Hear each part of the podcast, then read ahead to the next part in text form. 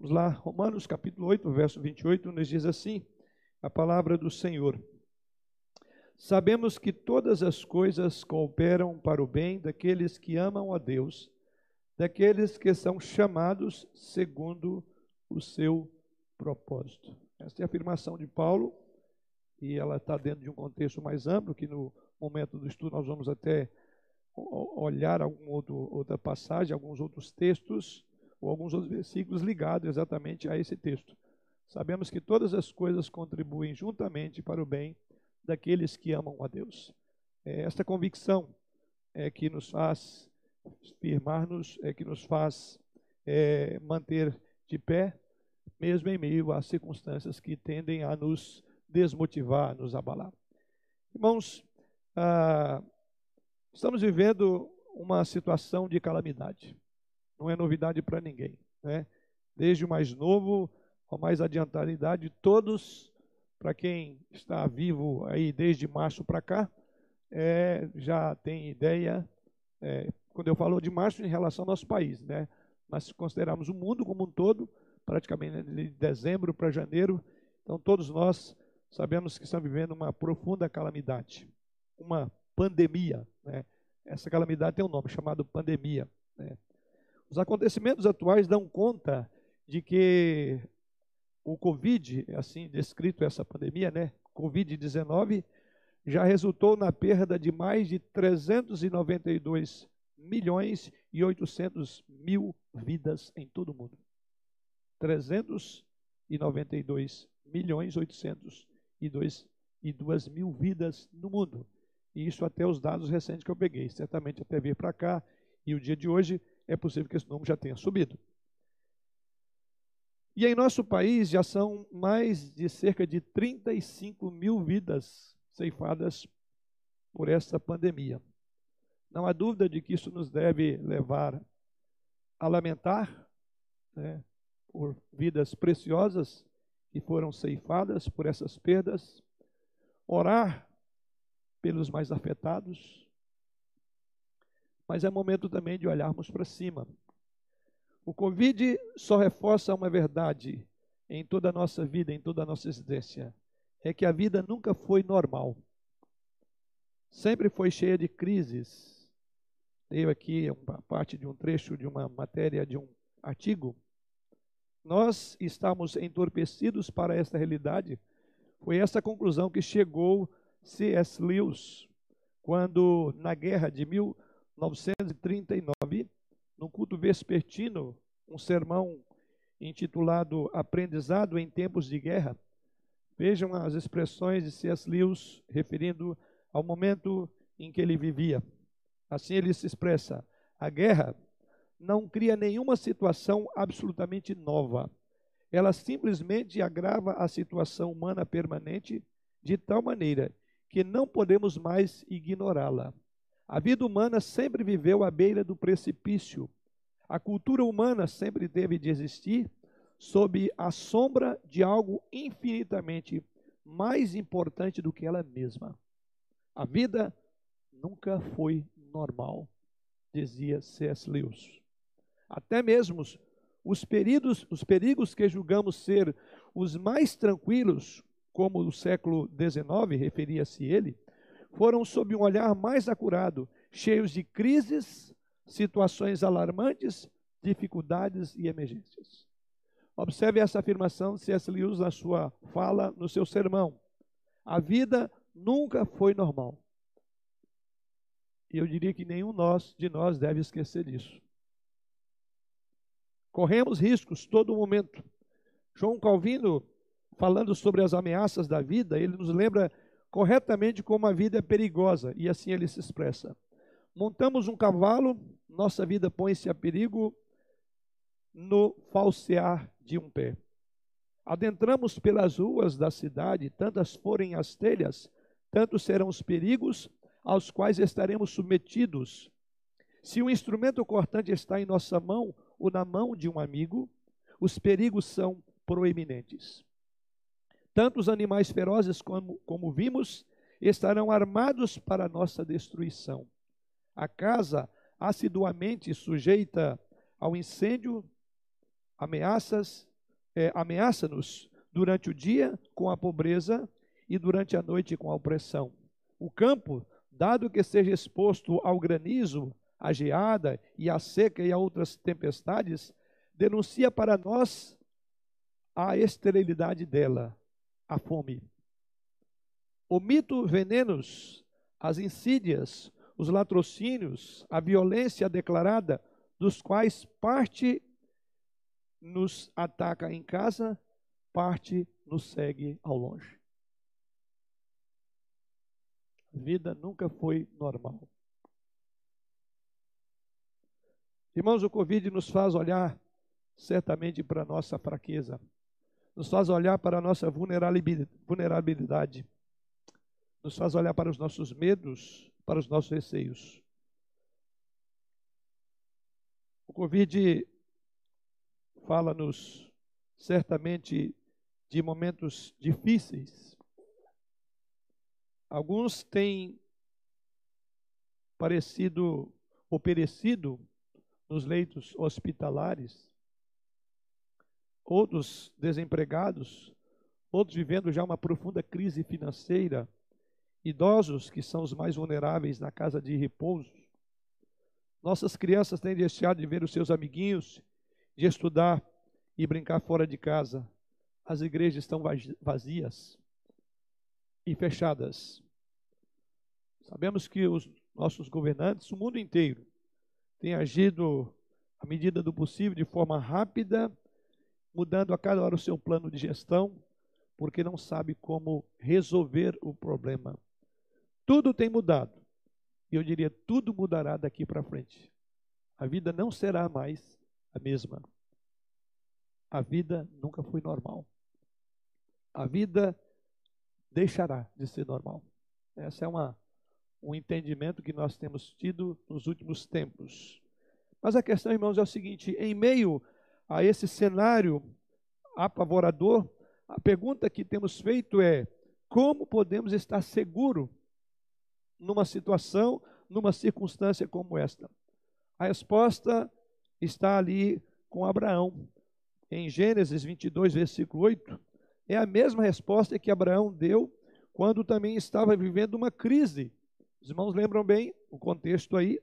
Deus quis colocar Abraão à prova e pedindo que ele sacrificasse o seu filho Isaque, o seu único filho, o filho da promessa, o filho da bênção divina. E em meio àquela possível calamidade, em meio àquele, àquela angústia, aquele dilema, guardado só em seu coração até então, Abraão então se lembrou de que Deus tinha total controle sobre os eventos futuros da sua vida e Deus não só tinha controle, mas tinha capacidade de resolver coisas complexas, como a resposta ou como a pergunta feita pelo seu filho Isaac. Pai, aqui está o cutelo, aqui está a lenha, mas o mais importante está faltando, e o cordeiro? E a resposta de Deus foi o quê? Ou a resposta de Abraão? Deus proverá, meu filho. Deus proverá. Ou seja, em um momento como este, nós devemos estar firmados exatamente na doutrina da providência. Doutrina essa que era crida por Abraão.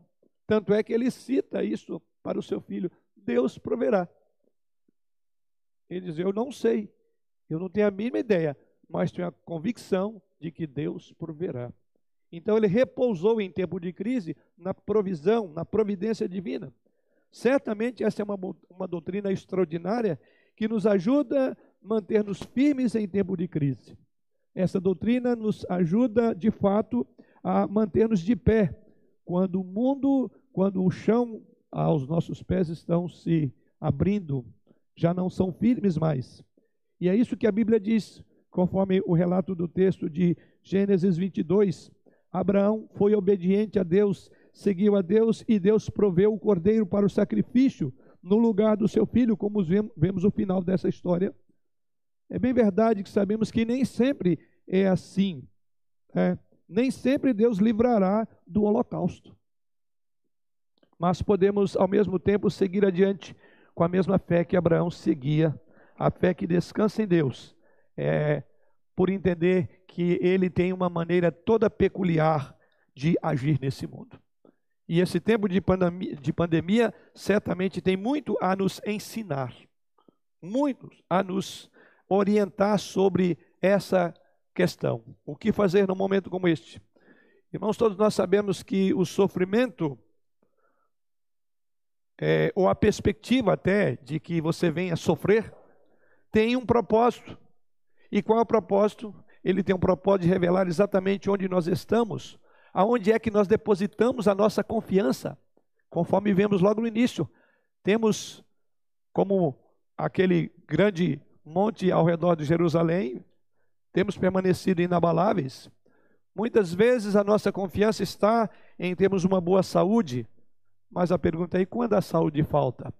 Outros há que se firmam com base numa segurança financeira.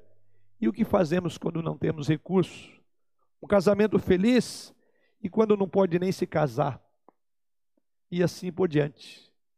Então, tempos como esse revelam de fato, aonde é que nós vamos confiar? Se na provisão, na providência divina ou os nossos cuidados. Tudo aquilo de que nós mais confiamos, ou em que nós mais confiamos, simplesmente nos desapontou. Não temos saúde, a saúde está colapsada, com tantas crises de enfermidade, os recursos são parcos, são poucos diante dos desafios as economias estão se definhando. Então, isso é um chamado a aprender do Senhor em tempos de crise. Mas quando essas coisas são ameaçadas, as rachaduras começam a aparecer naquilo que chamávamos de base, uma base, na verdade, instável.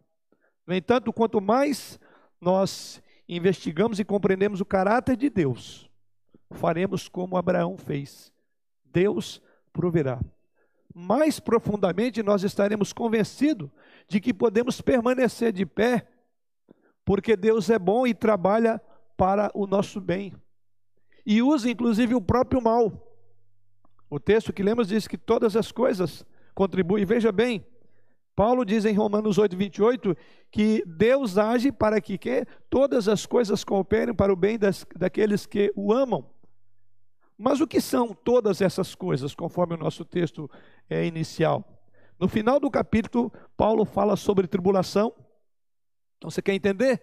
Paulo, no final do capítulo, ele vai falar sobre tribulação, angústia, perseguição, fome, nudez. Diz-nos que também somos como ovelhas levadas para o matadouro continuamente. Ou seja, a vida também nunca foi normal para Paulo. Então, conclui dizendo que em todas essas coisas, verso 37, em todas essas coisas, porém, somos mais que vencedores por meio daquele que nos amou. Então está aí todas as coisas. Nós citamos esse texto, mas muitas vezes não nos apercebemos de todo o contexto. Então Paulo coloca como pressão, como perseguição, como angústia, como nudez, como fome, como espada, ele diz que somos levados para o matadouro, ele diz sim, e todas essas coisas, tanto é que no verso 37 ele diz que todas essas coisas Deus usa para as nossas vidas. Ou seja, não só coisas boas, mas também ruins. Porque essas coisas que Paulo fala estão dentro de um contexto mais amplo. E eu quero crer que tribulação, angústia, perseguição, fome e nudez não são coisas boas. Mas Paulo diz que todas elas contribuem para o nosso bem. Isso significa que toda dor, que toda tristeza imaginável será dobrada e moldada pelas mãos da providência, para realizar um bem, irmãos, que nunca poderíamos alcançar de outra forma se não fosse desta. Ou seja, quem pode oferecer uma promessa tão sólida como esta? Somente um Deus que é soberano, criador de todas as coisas, sustentador isso então nos ajuda a afirmar os nossos corações em momentos como este. Portanto, embora tenhamos que andar pelo sentimento de medo, conforme colocado até aqui, não precisamos confiar nas confianças, nas, desculpe, nas circunstâncias. Não precisamos de confiar ou depender dos prognósticos. Porque, via de regra, os prognósticos não são nada animadores. Né? Basta olhar as mídias, né? A nossa confiança está corretamente depositada no Senhor, porque o Senhor é bom e o Senhor é bom o tempo todo. O Senhor é bom em todas as circunstâncias, como Paulo diz. Ele está trabalhando para o bem daqueles que o amam e fazendo que essas coisas cooperem. Então, grave: Deus é bom e Deus é bom o tempo todo. Deus é bom em tempos de calamidade. Isso nós vamos aprender.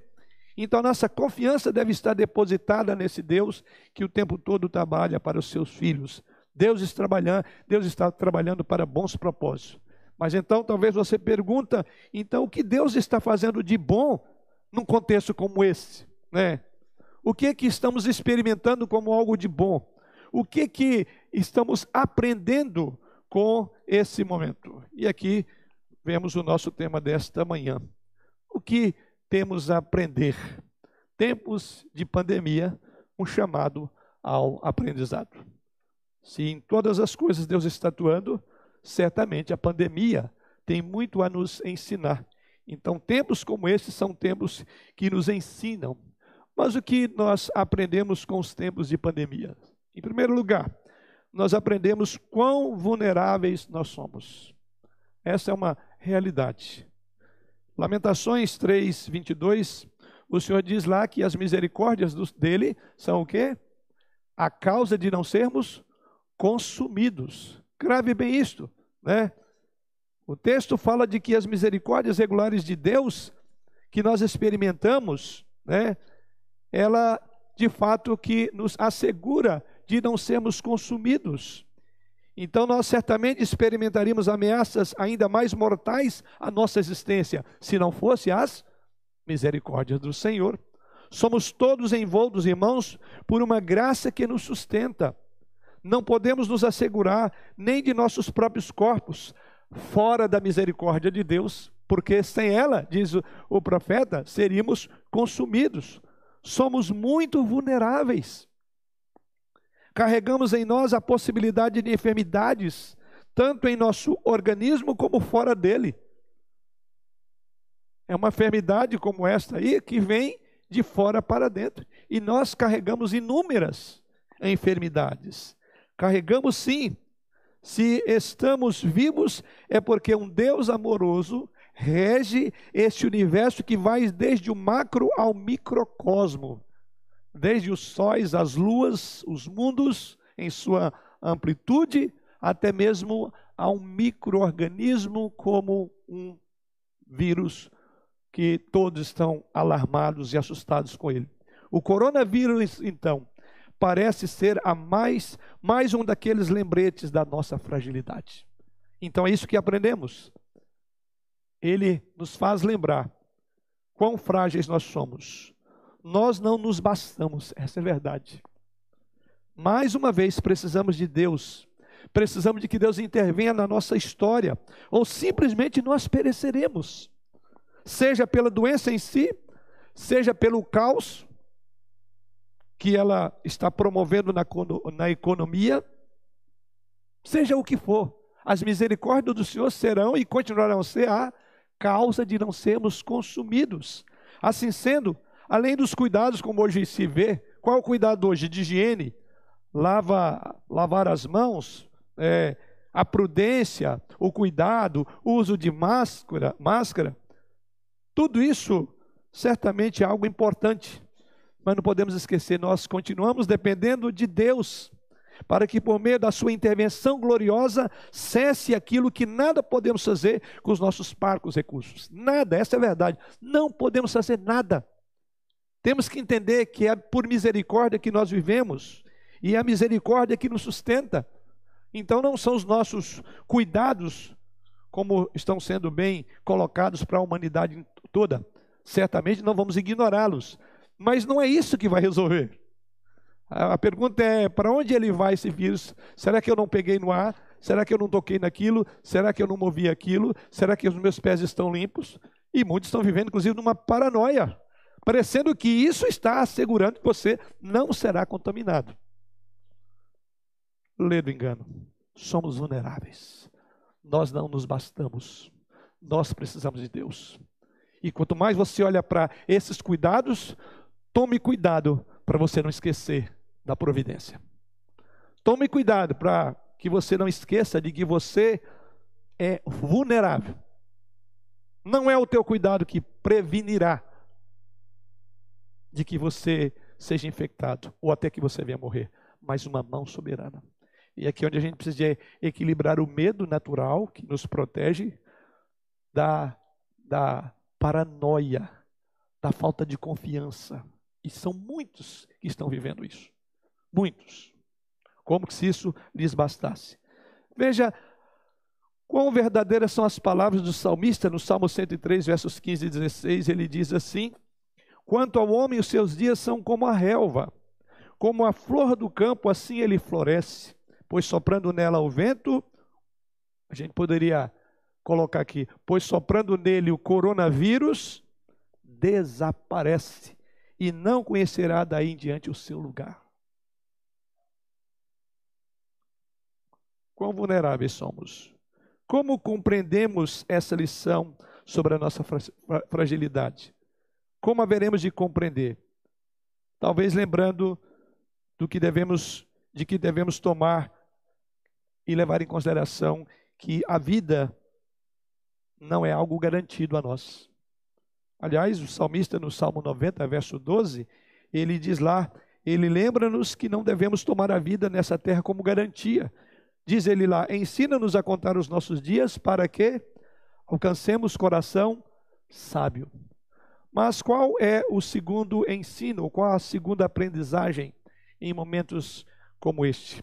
Em segundo lugar, aprendemos que não temos controle de nossa própria existência.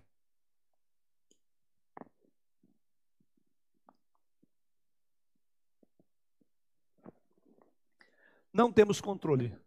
Por que digo isso? Porque nós tendemos a pensar que podemos fazer planos, Podemos fazer planos para o trabalho, é, planos para é, o futuro, estabelecer metas, e quando na verdade o futuro poderá não existir para nós. Nós temos essa imaginação, né? vivemos nessa, nessa correria, sempre preocupado com o amanhã. Simplesmente não funciona dessa maneira. Quanto mais cedo nós aprendemos que não estamos no controle de tudo, melhor para as nossas almas.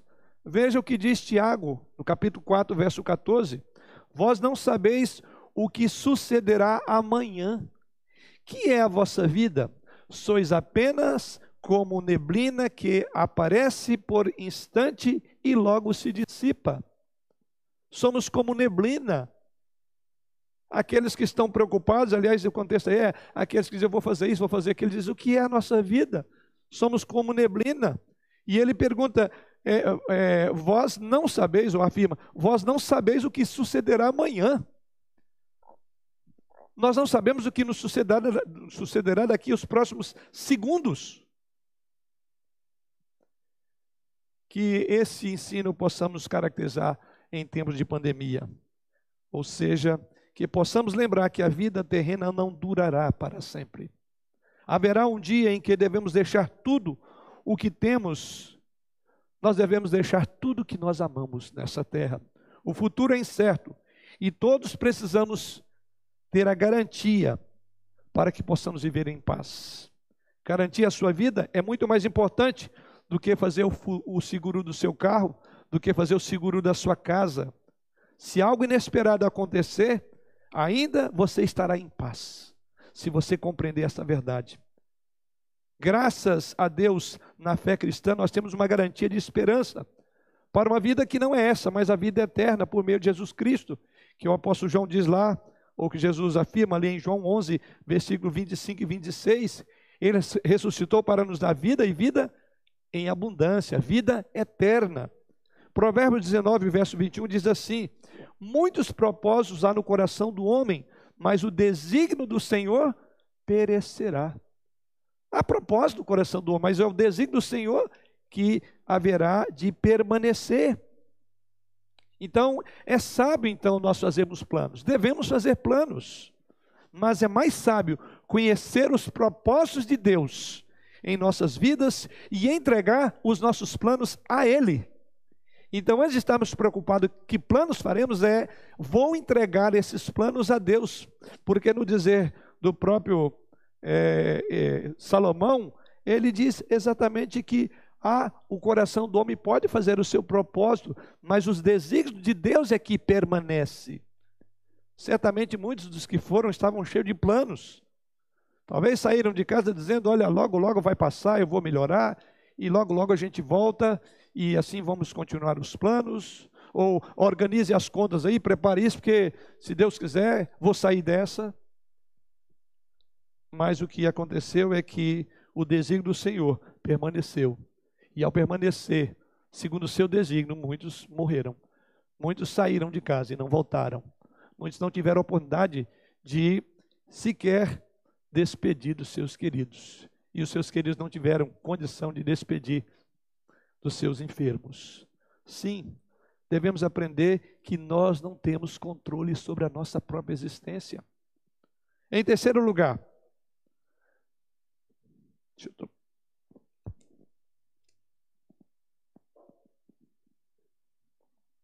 em terceiro lugar, em tempos de pandemia, aprendemos também sobre a vaidade da nossa vida. Veja o que diz Salomão em Eclesiastes capítulo 1, verso 2. Vaidade de vaidade, diz o pregador, tudo é vaidade. É muito fácil nós perdermos a perspectiva da vida em meio das loucuras da nossa própria existência. Os nossos dias, irmãos, estão tão cheios de pessoas, cheios de projetos, de trabalhos, de lista de desejos, de casas, de feriados. E, no entanto, todos esses planos, né, não contamos com as dificuldades que teremos de executá-lo. Tudo é vaidade, diz Salomão no texto lido, né? Nós teremos dificuldade quando focamos muito nessas coisas e temos uma dificuldade para definir o que é urgente, o importante do urgente. Tudo para nós é urgente, nesse frenesi. Mas existem algumas coisas importantes para as quais nós não paramos para nos ater. Como Marta, para ela era urgente cuidar da cozinha para dar um bom, uma boa hospedagem ao Senhor Jesus. Mas com isso ela esqueceu do que era mais importante na vida dela, inclusive foi censurada pelo Senhor. Nós nos perdemos em meio às nossas próprias preocupações. Esquecemos, e essa, esse momento nós aprendemos exatamente isso, que é vaidade. Eclesiastes 1, verso 14, Salomão continua dizendo: Vi todas as obras que se fazem debaixo do sol, e eis que tudo é vaidade e correr atrás do vento. É curiosa essa, imagina, essa figura que ele usa. Ele diz: tudo é vaidade. E ele conclui dizendo: é correr atrás do vento. Quem vai atrás do vento alcança alguma coisa? Então ele está falando exatamente do modo como a nossa vida é vaidade não tem sentido. Né? Essa crise, então, do coronavírus, essa crise que estamos vivendo dessa pandemia, ela então nos faz relembrar do que devemos nos preocupar em nossas vidas. Aonde é que nós devemos dedicar tempo? Para onde é que os nossos olhos devem voltar? Para onde o nosso coração deve se inclinar? Para onde as nossas pernas devem caminhar? Para onde os nossos braços devem estender? Para aquilo que não é vaidade, né? Ou seja, esse momento nos ajuda a distinguir entre o que é significativo e o que é sem sentido. O que vale a pena e o que não vale a pena investir. Seja tempo, dinheiro, saúde. Talvez muitos é, invistam, né, estariam preocupados nessa hora com o campeonato de futebol. Talvez, quem sabe, aquela dona de casa estava preocupada aí em uma nova cozinha, ou aqueles que gostam das redes sociais estavam preocupados em colocar um novo post, post no Instagram. Talvez isso para essas pessoas seria algo muito essencial, mas a pergunta é: e agora? E agora, José? José para onde, né? E agora? Para onde vai? Cadê todos esses planos? Veja então o que diz o texto, né? Vaidade de vaidade é como correr atrás do vento. Então, momentos como esse nos ensinam é um momento de aprendizagem. É um momento nós sabemos estabelecer o que, que é, o que de fato vale a pena gastar tempo envolver-se, envolver recursos, porque tudo é vaidade. Mas em quarto lugar, nós também aprendemos num tempo como este, em tempos de pandemia, aprendemos a desenvolver a nossa fé. Qual é a sua reação para com essa crise?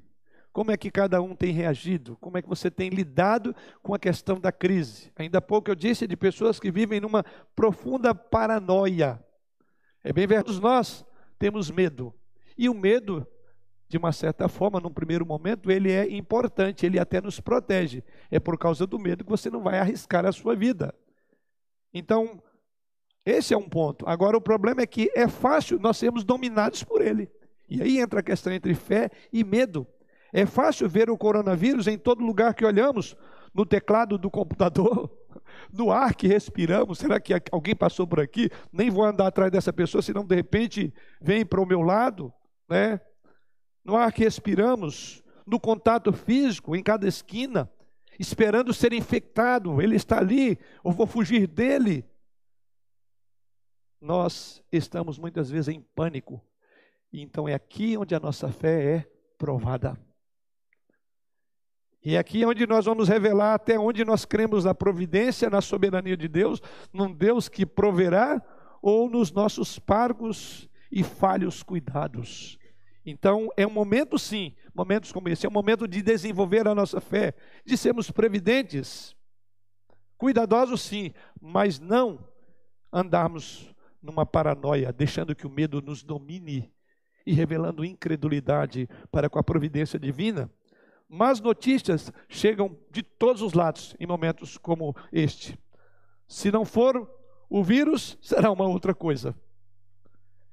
Vivemos em um mundo caído, irmãos. Um mundo onde o sofrimento e a morte são inevitáveis. Não esqueçamos disso.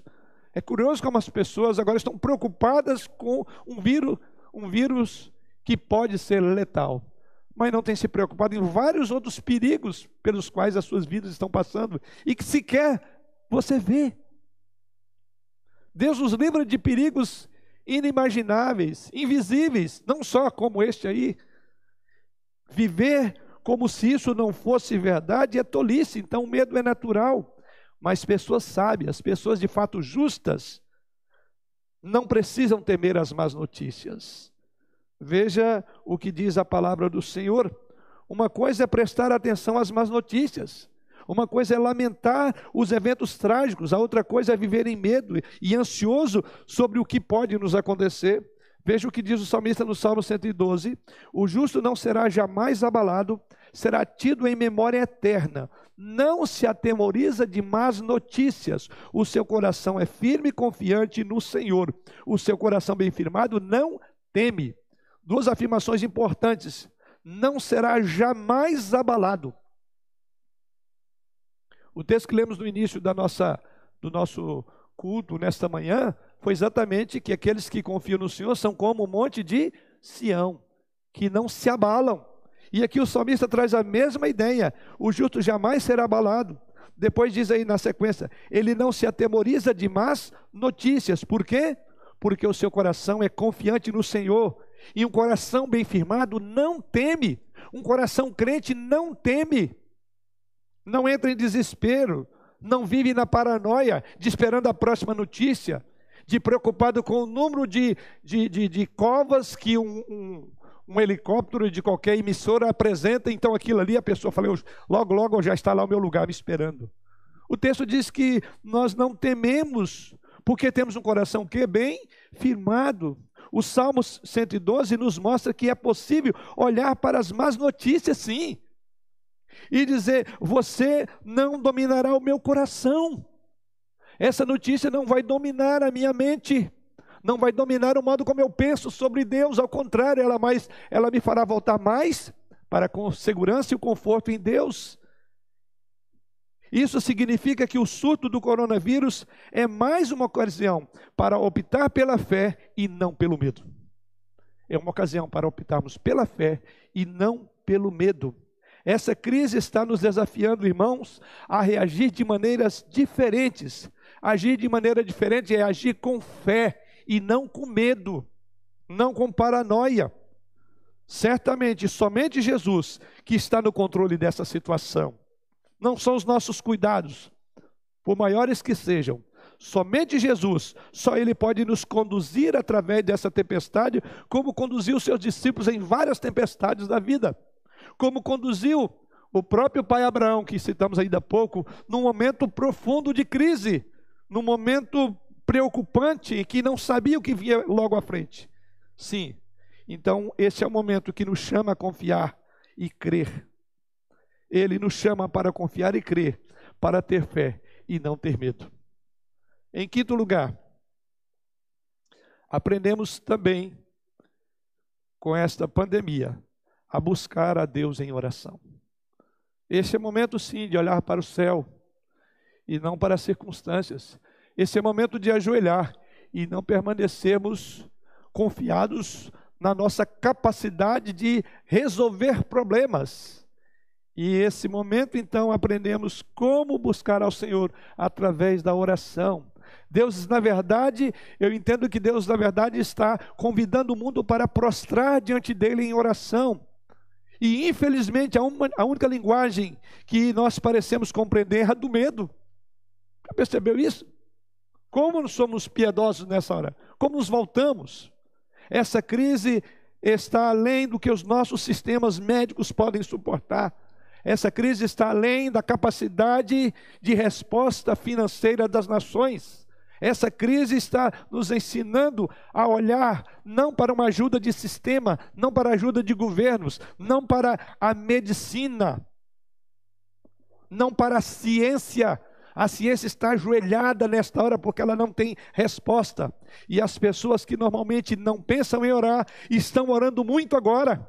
Então, esse é outro ponto, estamos aprendendo a buscar ao Senhor. Ainda que para isso Deus tenha feito é, através do medo. Então é um instrumento sim de Deus. Né? Ore então. E por quem nós devemos orar? Devemos orar pelas autoridades nacionais, nacional, pela autoridade local, para que Deus dê entendimento na tomada de decisões difíceis que eles têm que tomar, que eles têm que proceder. Devemos orar sim pelas equipes médicas, pelos pesquisadores que estão lidando com esta doença. Devemos orar pelos que estão doentes, isolados, pelas pessoas que estão com medo, que estão em paranoia de deixar a sua casa.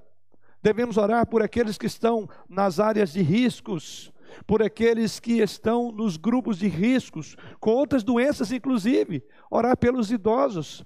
Ore para que Deus possa proteger e guardar. Ore a Ele para que Ele possa realmente nos conceder misericórdia, porque essas misericórdias que são causas de não sermos consumidos. Ore também, querido irmão, para que o Senhor Jesus retorne e que Ele possa é, voltar em breve e assim nos levar para a nova criação, onde não haverá lágrimas, não haverá dor. Sim, esse é o momento de ajoelhar. E é isso que Deus está fazendo conosco. E é isso que devemos aprender no momento de calamidade. Aprendemos a buscar Deus em oração. Em sexto lugar, aprendemos também com o gemido da criação. O que eu quero dizer com isso? Vamos ver o texto de Romanos 8, verso 21 a 23. Paulo fala ali que a própria natureza ela responde às circunstâncias às quais ou sob as quais ela está colocada. E olha o que diz o apóstolo Paulo em Romanos 8, verso 21 e 23, dentro do mesmo contexto maior aí do nosso texto principal, né? Diz aí: "Na esperança de que a própria criação será redimida do cativeiro da corrupção para a liberdade da glória dos filhos de Deus." porque sabemos que toda a criação, a um só tempo, geme e suporta as angústias, e suporta angústias até agora. E não somente ela, mas também nós, que temos as primícias do Espírito, igualmente gememos em nosso íntimo, aguardando a adoção de filhos, a redenção do nosso corpo. Então veja essa imagem extraordinária que Paulo usa eu diria que a criação às vezes é mais inteligente do que nós. Porque a criação reconhece. O que, que a criação reconhece?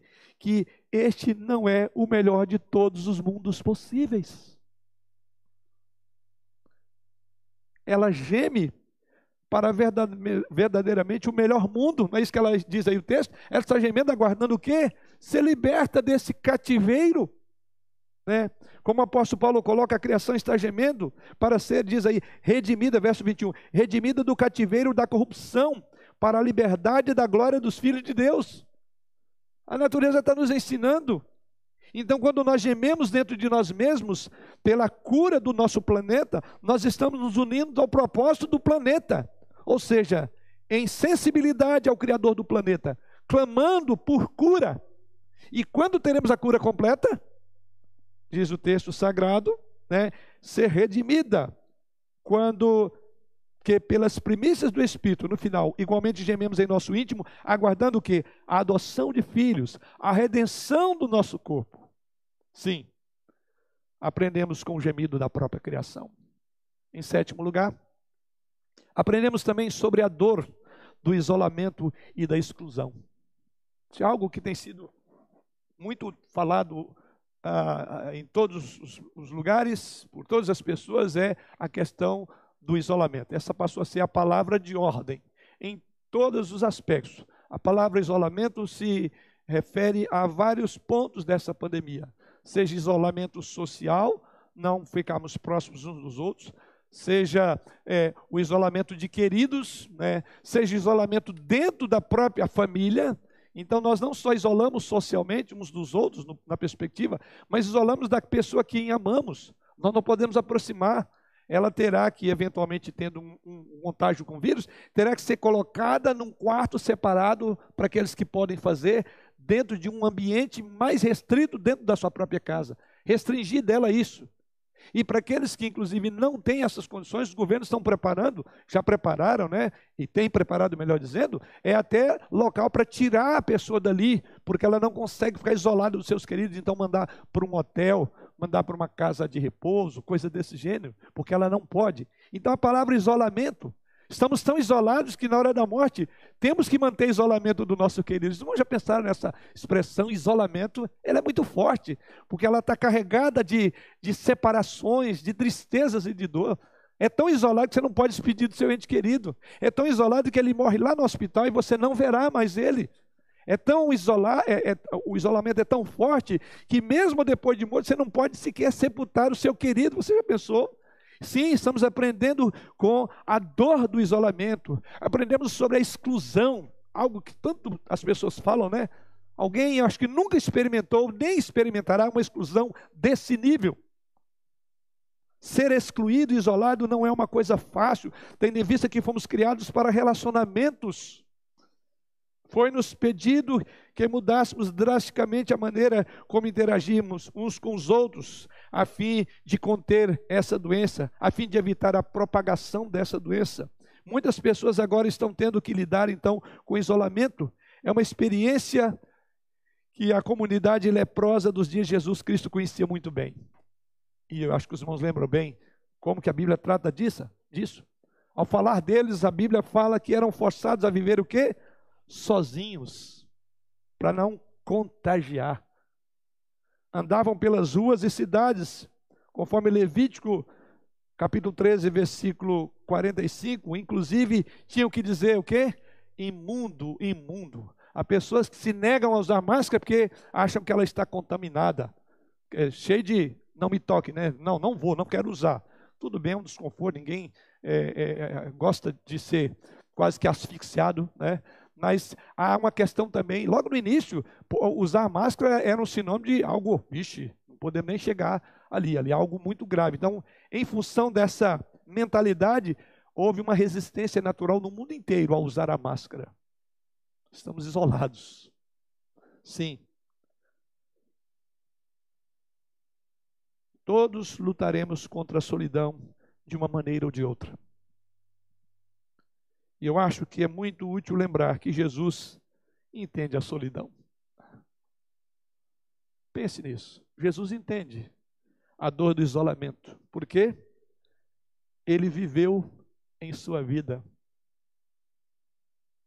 Ele experimentou o sentido mais profundo do que é ser isolado, sendo completamente abandonado por Deus na cruz. Mateus 27, 46 fala isso. Então ele entende o que é o isolamento. O que significa que não estamos sozinhos no nosso isolamento. Isaías fala disso, prevendo a morte de Cristo. Lá no versículo 3 do capítulo 53 da sua profecia, ele diz: Jesus Cristo era desprezado, o mais rejeitado entre os homens, homem de dores e que sabe o que é padecer. E como um de quem os homens escondem o rosto, era desprezado e dele não fizemos caso. E eu vou dizer que aquilo que você e eu temos experimentado com esse isolamento não chega nem perto, porque nós estamos, estamos, estamos contaminados. Nós contaminamos uns aos outros, mas ele não. Mas é ele que foi isolado. Ele que foi desprezado. Foi dele que não fizemos caso. É para ele que nós não olhávamos. É dele que nós escondíamos o rosto. Sim. Aprendemos a dor do isolamento e da exclusão. Em oitavo lugar, aprendemos ainda sobre a importância da comunhão cristã em tempos de pandemia. Provavelmente agora estamos começando a perceber o quanto que a comunhão cristã realmente significa para todos nós. Como é desagradável ficar sem contato regular uns com os outros, como tínhamos domingo após domingo, quintas, os cultos nos lares, as atividades das várias sociedades das nossas, da nossa igreja, o encontro dos nossos jovens, o encontro das nossas crianças. Nós sim, irmãos, precisamos uns dos outros. Fomos feitos para amar. Fomos feitos numa relação de necessidade, de comunhão, de contato. Então não há dúvida de que estar separado um do outro traz tristeza. Estamos vivendo em uma ocasião em que devemos aprender a dar valor ao culto público, isto é, Devemos valorizar o ato de congregar, o ato de caminhar juntos como um corpo de Cristo. Isso então me faz também lembrar e pensar que domingo após domingo, muitos de nós, ou todos nós, embora tendo a liberdade de congregar, muitas vezes, muitos negligenciavam essa oportunidade de de, de, de estar juntos, de orar. Meus irmãos, nós precisamos de valorizar o momento público e eu espero que esse, esse aprendizado, é, todos nós tenhamos ele nesse tempo de pandemia. Mas sem medo de estar errado. Parece-nos que alguns não vão aprender. Continuarão distantes da comunhão dos santos.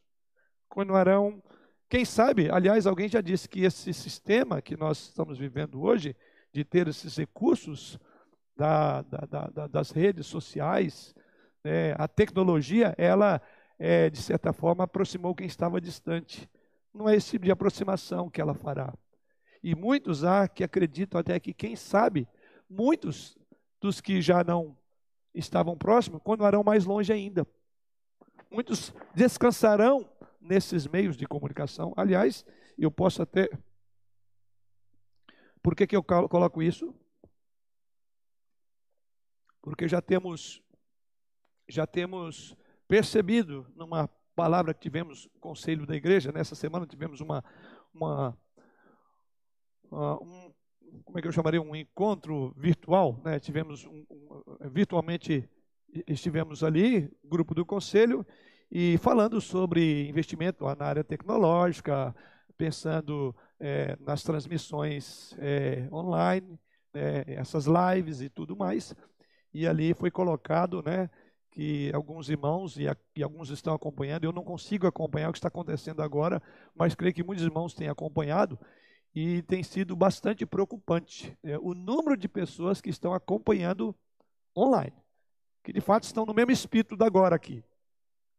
E é assustador. Então, eu não tenho dificuldade de olhar para um futuro e dizer que talvez a preocupação vai aumentar mais. Mas esse momento nos ensina o valor do culto público, o valor da adoração, o valor de estar juntos. Devemos louvar a Deus, sim, pela tecnologia que pode facilitar o nosso culto, o nosso culto corporativo em período de separação forçada. Mas esses meios não devem servir como substitutos para o culto público. Não foi criado para isso, mas apenas para despertar uma ardente expectativa de que em breve nós estaremos reunidos. É manter a chama acesa. Esse meio está sendo usado para isso. É para que ninguém fale, olha, nós ficamos dois, três meses sem ter uma palavra de instrução bíblica, uma oração, um momento em que olhamos para aqueles irmãos. Transmissão online nunca pode substituir a alegria de olhar nos olhos, nos olhos verdadeiros, de apertar a mão quente do outro. Não pode substituir um abraço ou um toque no ombro, um contato real. Pela transmissão ao vivo, não podemos cantar, irmãos, não podemos orar juntos, não podemos sentir o calor que essa comunhão nos proporciona aqui neste ambiente da igreja. Os remidos reunidos em adoração ao Deus triuno é o que faz o culto um meio de graça, onde o próprio Senhor Jesus Cristo usa esse meio de graça para moldar a nossa vida, para trabalhar o nosso caráter, o nosso temperamento, para desenvolver dons espirituais. Tudo isso é no ambiente de comunhão. Então não podemos achar que culto virtual é igual a culto presencial. Assim como ver a Cristo com os olhos da fé agora não é semelhante a vê-lo em glória no porvir. Antes da pandemia, quem assistiu o culto pela internet não estava cultuando juntamente com os irmãos da igreja, ele estava cultuando sozinho, mas não experimentava culto público. Quero deixar isso bem claro. Por isso, não há substituto para o culto público. Não há comunhão fora desse contexto de igreja. Oremos então para que essa pandemia passe de uma vez e que as igrejas possam orar com maior ansiedade ou intensidade, depois de passar todo esse alvoroço que essa pandemia está causando, que não esqueçamos como seria ruim um ambiente cristão furtado à liberdade de cultuar publicamente. Não é o natural que estamos vivendo nesse momento. Nono e último lugar, a última aprendizagem. Aprendemos também a refletir sobre a nossa principal esperança. Nesse sentido, a questão mais importante não é que esperança você tem ao deparar com o coronavírus. Que esperança você tem? Talvez de que seu organismo seja bem e você conseguirá passar por isso. Talvez de que surgirá uma, uma boa notícia e a, a, a vacina chegue, mas você sabe quando ela vai chegar. Então é uma esperança em glória, incerta. Ou talvez que vai ter um medicamento que todo mundo que toma não morre. É uma triste esperança. Mas aprendemos a refletir sobre a principal esperança. E a principal esperança, irmãos, é que Jesus Cristo veio para nos alertar sobre a presença de um vírus muito mais letal. Jesus Cristo veio para revelar a presença de um vírus que já está espalhado. E um vírus que não atinge só alguma classe, alguns como os mais vulneráveis, mas um vírus que atinge desde o ventre materno de um bebê até o mais adiantado em idade, chamado pecado. Um que já atingiu todo homem, toda mulher e toda criança. Um vírus que não termina na morte certa, mas segue para a morte eterna. Mata, tira a, a vida aqui e traz um terror eterno. É um medo constante, uma dor que não passará, uma angústia, uma asfixia, não de um momento de um como a, a, o coronavírus pode atacar o pulmão de uma pessoa, mas é uma asfixia eterna. É uma dor que não parará. A nossa espécie, de acordo com Jesus Cristo, já vive no surto de uma pandemia chamada pecado. Qual é a sua esperança diante desse vírus? Sim, essa pandemia nos ensina que há algo muito mais importante. É esperar a cura, e até mesmo quem for curado vai morrer um dia. Mas há um vírus mais letal. Não só tira a vida, mas também o condena à morte. A história da Bíblia é a história de um Deus que entrou em um mundo infectado com este vírus. Ele viveu com pessoas doentes, sem vestir roupa de proteção química, mas respirou o mesmo ar que nós respiramos. Comeu a mesma comida que nós comemos. E ele morreu isolado, sozinho, no Calvário. Ninguém se aproximou dele. Ele foi excluído do seu povo. Estava longe do Pai. Ele estava na cruz. Tudo que ele pode fornecer a este mundo doente, como antídoto para esse vírus letal, ele já nos deu na cruz do Calvário. Ouça as suas palavras. João 11, 25 e 26. Disse-lhe Jesus: Eu sou a ressurreição e a vida. Quem crê em mim, ainda que morra, viverá. E todo que vive e crê em mim, não morrerá eternamente. Crês isto?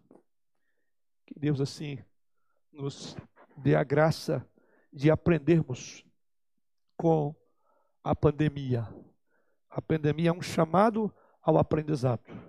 Aprendemos quão vulneráveis nós somos, aprendemos que não temos controle de nossa própria existência, aprendemos sobre a vaidade da nossa própria vida, aprendemos a desenvolver a nossa fé em tempos como este, a buscar a Deus em oração, a entender o gemido da criação e com ela gemermos, a entender a dor do isolamento e da exclusão, a importância da comunhão e a refletir sobre a nossa principal esperança. Esses são alguns dos aprendizados que hoje pude salientar em meio à propagação desse terrível vírus. Que sejamos bons alunos, que tenhamos aprendido, aprendido e que assim sendo também possamos viver de acordo com essa aprendizagem. Que Deus assim abençoe-nos a todos e aqueles que nos acompanham aí dos seus lados.